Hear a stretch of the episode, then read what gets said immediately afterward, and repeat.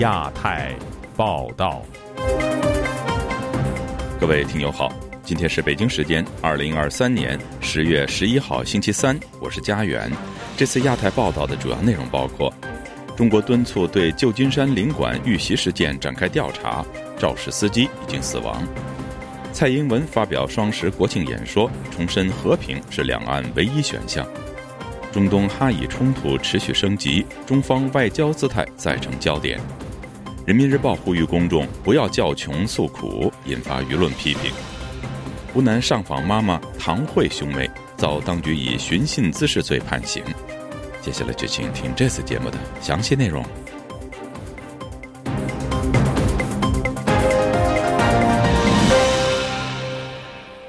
旧金山中国领事馆在十月九号下午遇袭。袭击者已经死亡。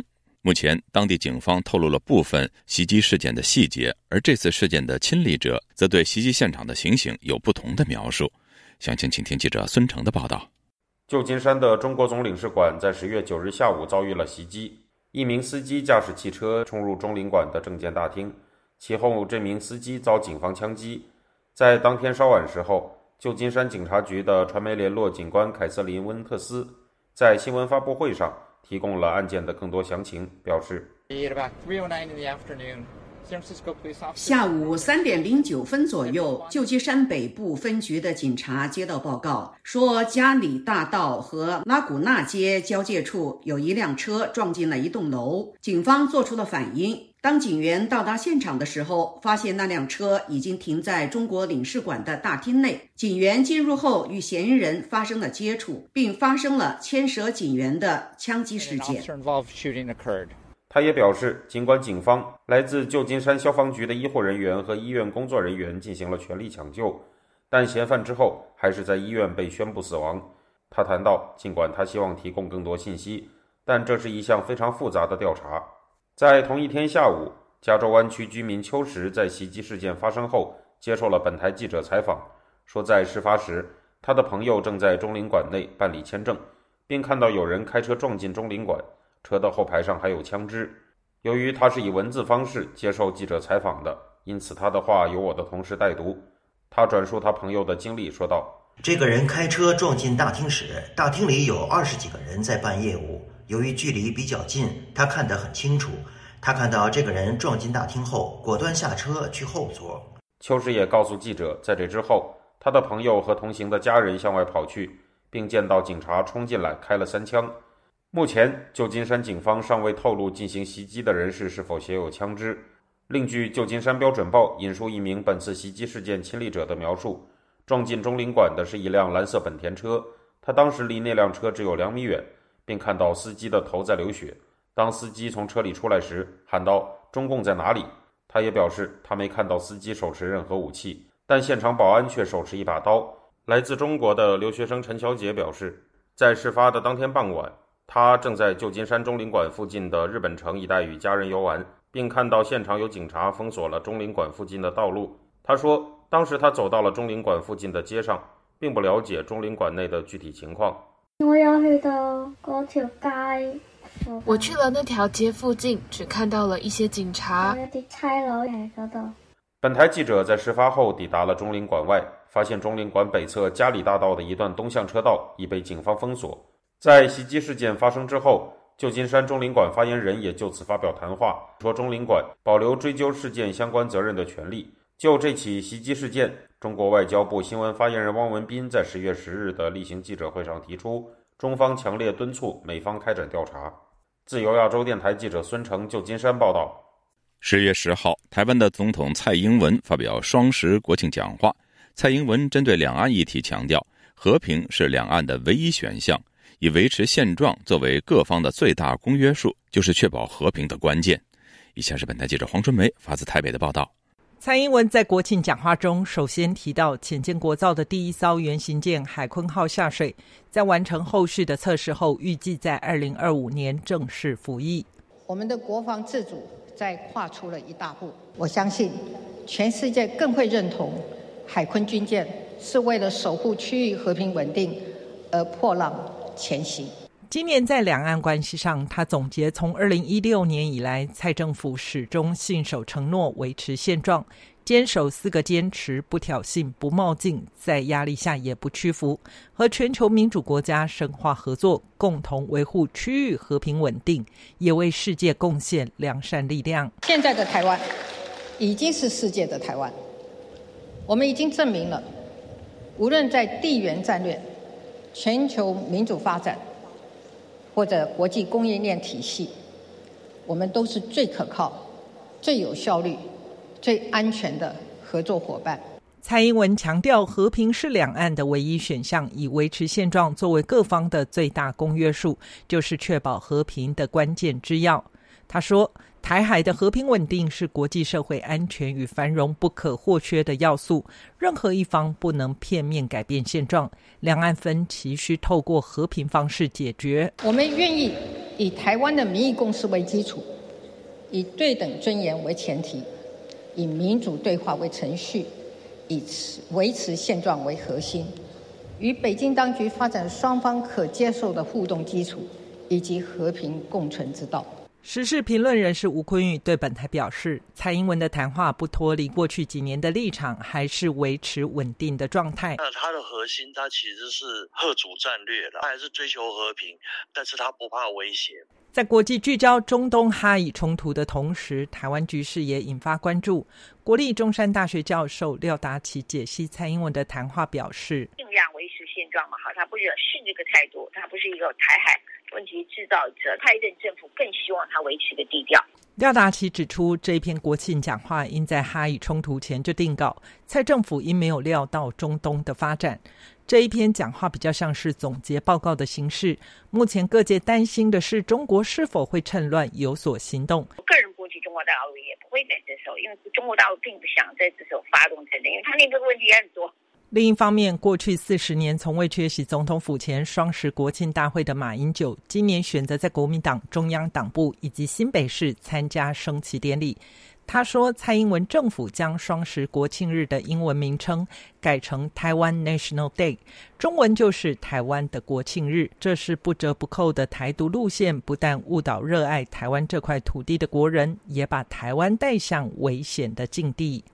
自由亚洲电台记者黄春梅台北报道：以色列对哈马斯采取军事行动升级之际，中国在中东问题上的外交姿态引发舆论关注。有评论认为，虽然北京试图在国际舞台扮演冲突调停者的角色，但以色列与哈马斯的冲突却暴露了北京的局限性。以下是本台记者经纬的报道。中国政府长期支持巴勒斯坦的立场，显然限制了北京针对中东动荡局势的外交选项。截至目前，中国外交部仍在回避对哈马斯发动恐怖袭击予以公开谴责，而此举也促使北京不得不与发酵的中东冲突保持距离。沙特阿拉伯与伊朗在今年三月经由中方斡旋恢复了外交关系。外界认为，在美中竞争局势持续紧张之际，中国领导人习近平正积极寻求扮演冲突调停者的角色，包括派遣特使在俄乌之间纵横谋划。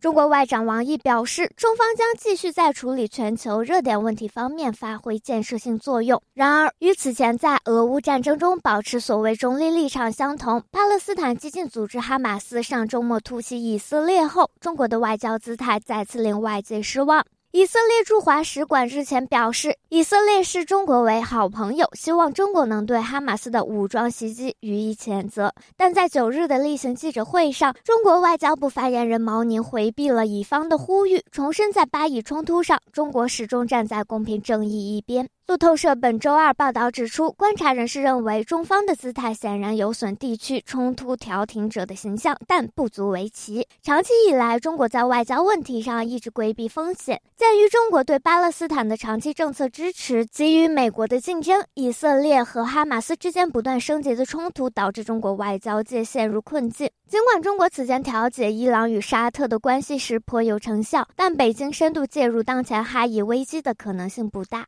其中一个明显原因是中国在外交上长期奉行所谓不干涉别国内政的政策，但这种姿态可能与北京谋求发挥大国作用的目标相冲突。英国伦敦大学亚非学院中国研究院主任曾瑞生向路透社表示，习近平领导下的中国希望在包括中东在内的所有地区受到尊重和钦佩，但他最终不愿采取行动来解决真正棘手的地区安全问题。外界注意到，中国在处理地区关系问题上更注重自身的影响力，其中也包括与巴勒斯坦的关系。谴责哈马斯有可能导致中国与俄罗斯和伊朗的关系生变。自由亚洲电台记者金伟综合报道。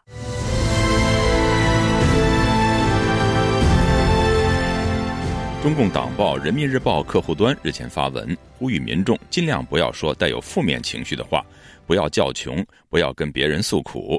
此番言论引来网民的质疑和指责。以下是记者古婷的报道：中共中央机关报《人民日报》上周在其客户端每日阅读栏目发文，呼吁民众不要抱怨生活，尽量不要说“烦死了”“累死了”“完了”这样的词汇，叫穷叫惨，把自己的苦难跟别人讲，不仅得不到帮助，还被人轻视，而且越讲越走不出来。还说要多说没事儿，问题不大，可以搞定，一切都会好的。语言是能量的，也会提升运势。要记住，语言是有力量的。留一句：“我很好，与过去的不好和解。”对此，中国众多网民在该文下方留言批评人民日报的言论。网民看他们猖狂到几时，嘲讽道：“饿了肚子的必须说吃饱了，工作十二个小时得说我还能再干十二个小时。”没衣服穿的说怕热，所以不穿。元宇宙韭菜王留言：语言真是有力量的话，有些人早就升官了。北京退休公务员赵先生本周二接受自由亚洲电台采访时说：“目前的经济形势恶劣，许多人的收入减少，甚至失业。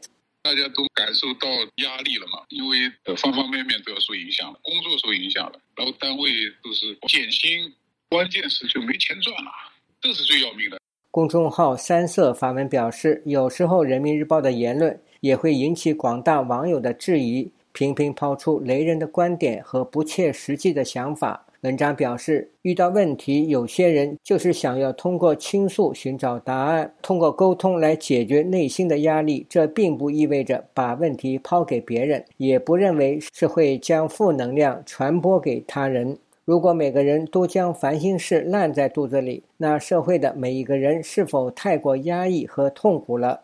武汉居民方女士对本台说：“她周围的人群过得很艰难，发牢骚无可厚非。官媒既然不为百姓提供帮助，没必要堵住民众的嘴巴。”她说：“不舒心怎么怎么不发牢骚呢？怎么我过得好不是违心的讲话？那怎么可能呢？现在活得都都不容易啊！”我觉得发现还是蛮好的，把人家嘴缝上算了，不要讲话了。他们讲这个话的人都是有钱的，知道吗？都有钱有势的人，吃喝都不愁的。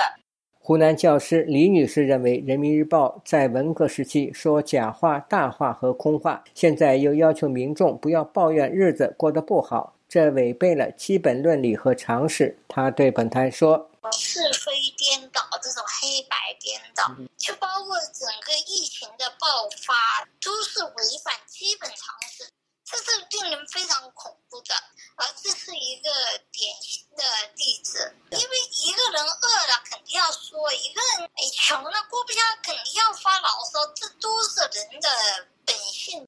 今年中国两会期间，中国财政部部长刘昆在新闻发布会上说：“政府过紧日子应长期坚持以政府过紧日子换老百姓过好日子。”六个月后，中国官方对外发布消息说，国内经济持续恢复，回升向好，动力增强，但民众开始较穷。自由亚洲电台记者古婷报道。近期，中国辽宁、重庆、云南、广西等省份加入特殊再融资债券的发行行列。据中国多家媒体报道，目前已经有六个省份已经发行或代发特殊再融资债券，规模约三千二百亿元人民币。这是为了让地方政府通过借新债偿还旧债。今年的发行额度达到了三点八万亿元，再创新高。以下是记者古婷的报道。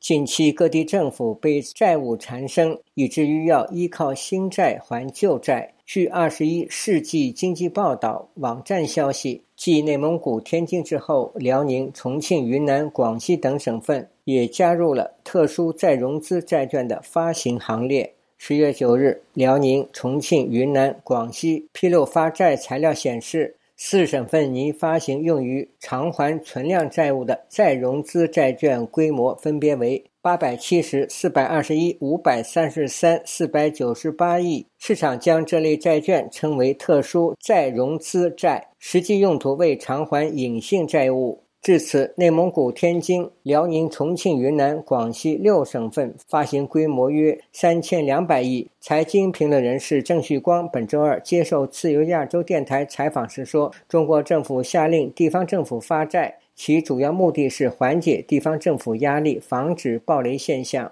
借新债还旧债，这当然不是根本解决问题之道，那就是让这个债务违约嘛。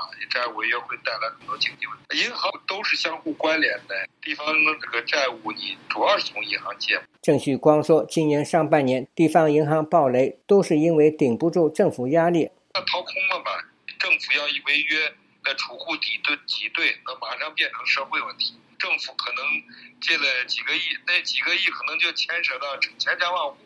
根据报道和公开资料显示，另一类特殊再融资债券用于奖励债务管控好的地区。二零二一年十月至二零二二年末，北京、上海、广东三省份合计发行了五千零四十二亿该类债券，用于置换隐性债务，助力三省份隐性债务清零。公开资料显示，中国去年的地方债是三十五万亿，城投债是六十万亿。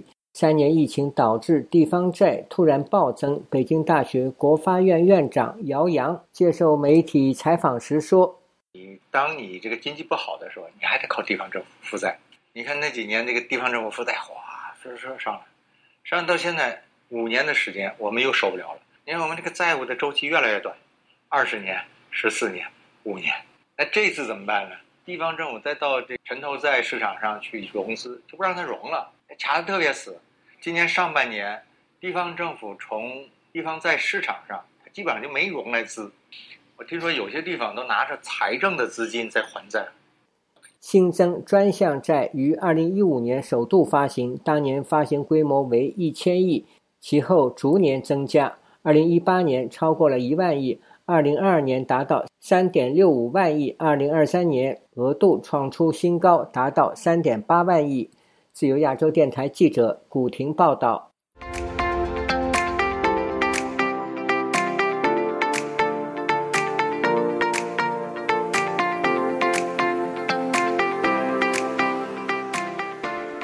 二零零六年，湖南永州一名少女被迫卖淫，当年受害人的母亲唐慧为女儿屡次上访。时隔十多年，唐慧和她的哥哥因为维权却成为被告。法院裁定两人寻衅滋事罪成，分别判囚四年和三年六个月。详情，请听记者高峰的报道。十月八日，湖南道县法院就唐慧和哥哥唐世科涉嫌寻衅滋事案宣判，判词说，唐氏兄妹在二零一零年到二零一二年期间，以医院未查出唐慧宫外孕，导致其输卵管被切除为由。透过恶意举报、辱骂、威胁等方式向医院施压，获赔偿六万元人民币。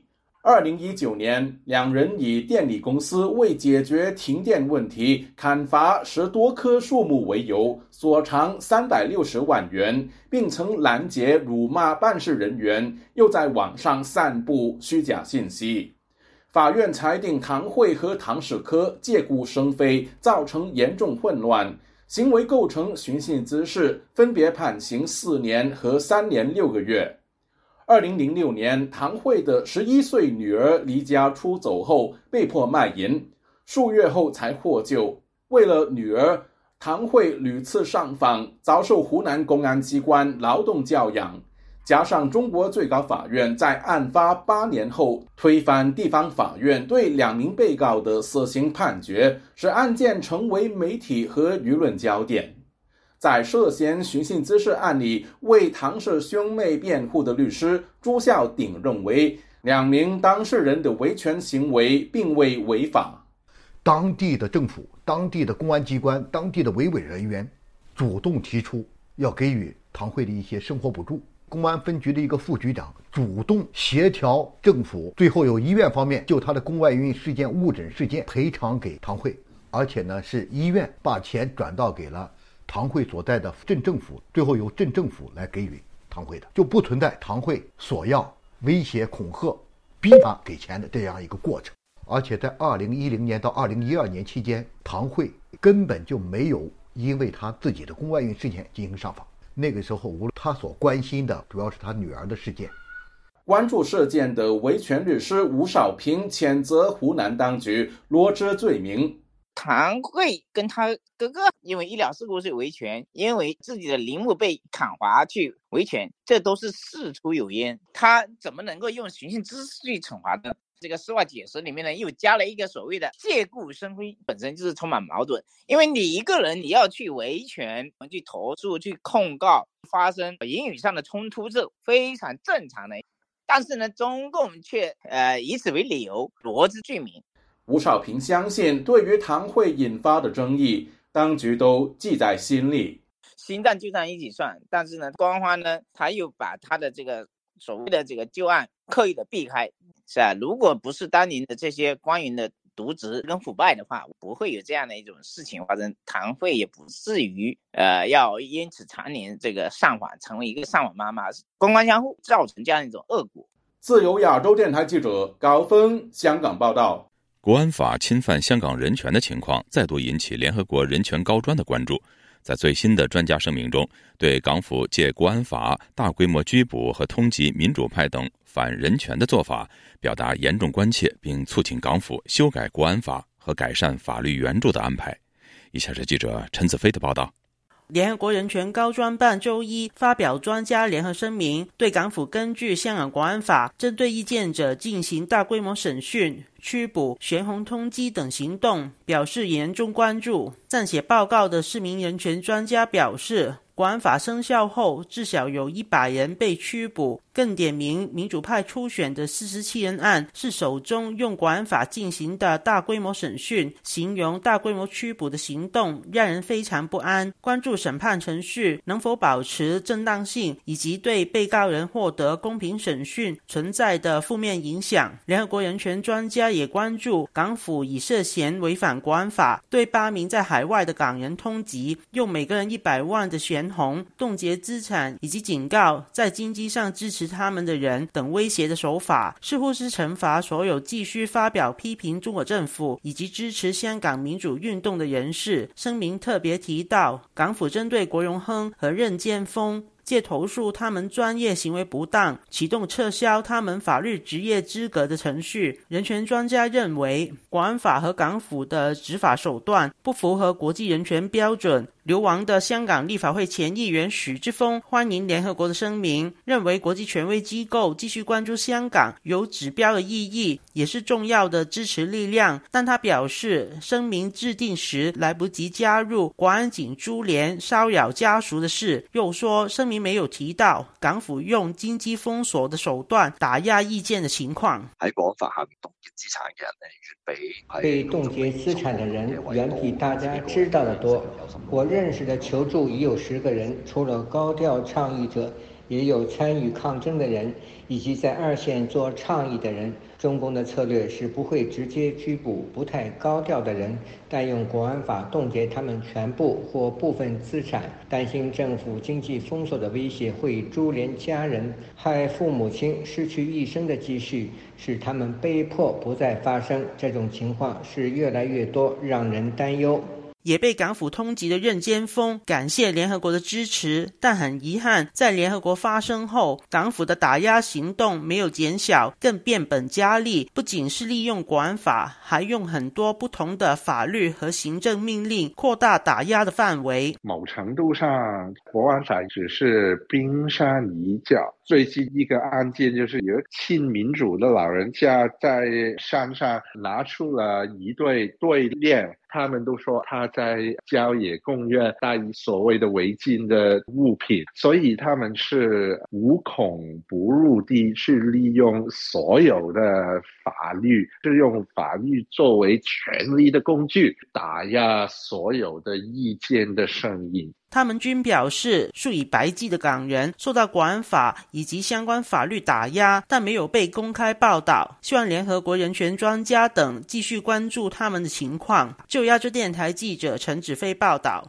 为期一个星期的西藏和平马拉松活动于星期一圆满落幕。活动人士从渥太华跑了四百五十公里到多伦多，以借此唤起民众关注西藏遭遇中国当局压迫的困境。有加拿大国会议员到场支持，并敦促中国当局给予西藏自治权。以下是本台记者刘飞的报道。参与西藏和平马拉松活动的六名跑者，周一下午抵达终点站中国驻多伦多领事馆前，许多民众在场迎接他们，一路从渥太华跑行四百五十公里，共同在领事馆前集会，喊出了“释放西藏”等口号。发起这项跑步活动的贝马贡嘎接受记者采访时表示，这是第四届西藏和平马拉松。今年除了他之外，还有五名跑者，一共六人，在七天跑了四百多公里，从渥太华到多伦多。他说，马拉松的诉求有三大项。So the first demand is immediate shutdown of residential schools. 第一是要求中国当局关闭所有在西藏的寄宿学校，不要再毁灭西藏的宗教文化和语言。第二是释放十一世班禅喇嘛和西藏所有政治犯。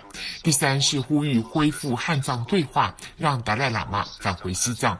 贝马贡嘎表示，刚出发前两天天气非常热，气温超过摄氏三十度，途中也遇到有暴雨的天气。但是无论天候多么恶劣，都阻挡不了他们继续前进的决心。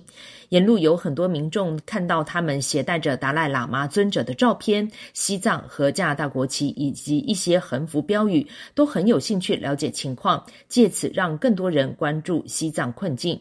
十月三号，他们从渥太华出发的第一天，除了加拿大西藏社区领袖到场加油打气外，还有两名国会议员吉努斯和马洛尼也现身支持，彼此交流了很多意见。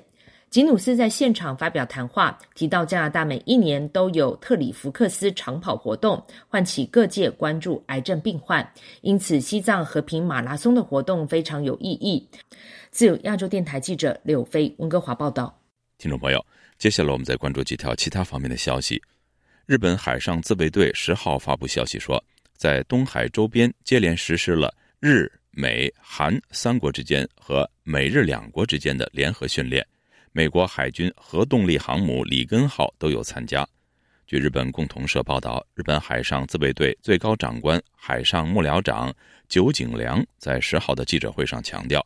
联合训练推进了三国合作，展示了强化国际秩序的承诺。正值台湾庆祝双十国庆之际，台湾的总统蔡英文十号下午在总统府接见了到访的澳大利亚前总理莫里森。蔡英文表示，台湾会与澳大利亚及其他理念相近的民主国家持续加强国防安全合作，共同维护区域自由与繁荣。莫里森则回应，会坚定地与台湾站在一起。支持其韧性，以及支持维护区域安全的强大威慑力，以恫吓潜在的攻击者和侵略者，让台湾实现自由和平的追求目标。巴勒斯坦极端组织哈马斯七号大规模突袭以色列，并屠杀大量平民。有外媒引用消息说，两名中国人在哈马斯武装分子的袭击中丧生。不过，中国当局似乎在境内封锁相关消息，社媒平台上完全搜不到。中国外交部仅表示，目前正在确认当中。近期，中国和菲律宾在南海主权问题上的紧张加剧。据报道，一艘中国海警船上个星期三靠近一艘菲律宾海上警卫队船，试图拦截，两船险些相撞。星期一，中国外交部发布了一份措辞强硬的声明，其中强调菲律宾派军舰在仁爱礁坐滩，严重侵犯中国领土主权。中方还说，造成当前海上事态的责任完全在菲律宾方面。韩国总统办公室九号表示，三星电子和 SK 海力士将被美国允许无限期向其在华工厂供应美国芯片设备，而无需美方单独批准。各位听众，这次亚太报道播送完了，谢谢收听，再会。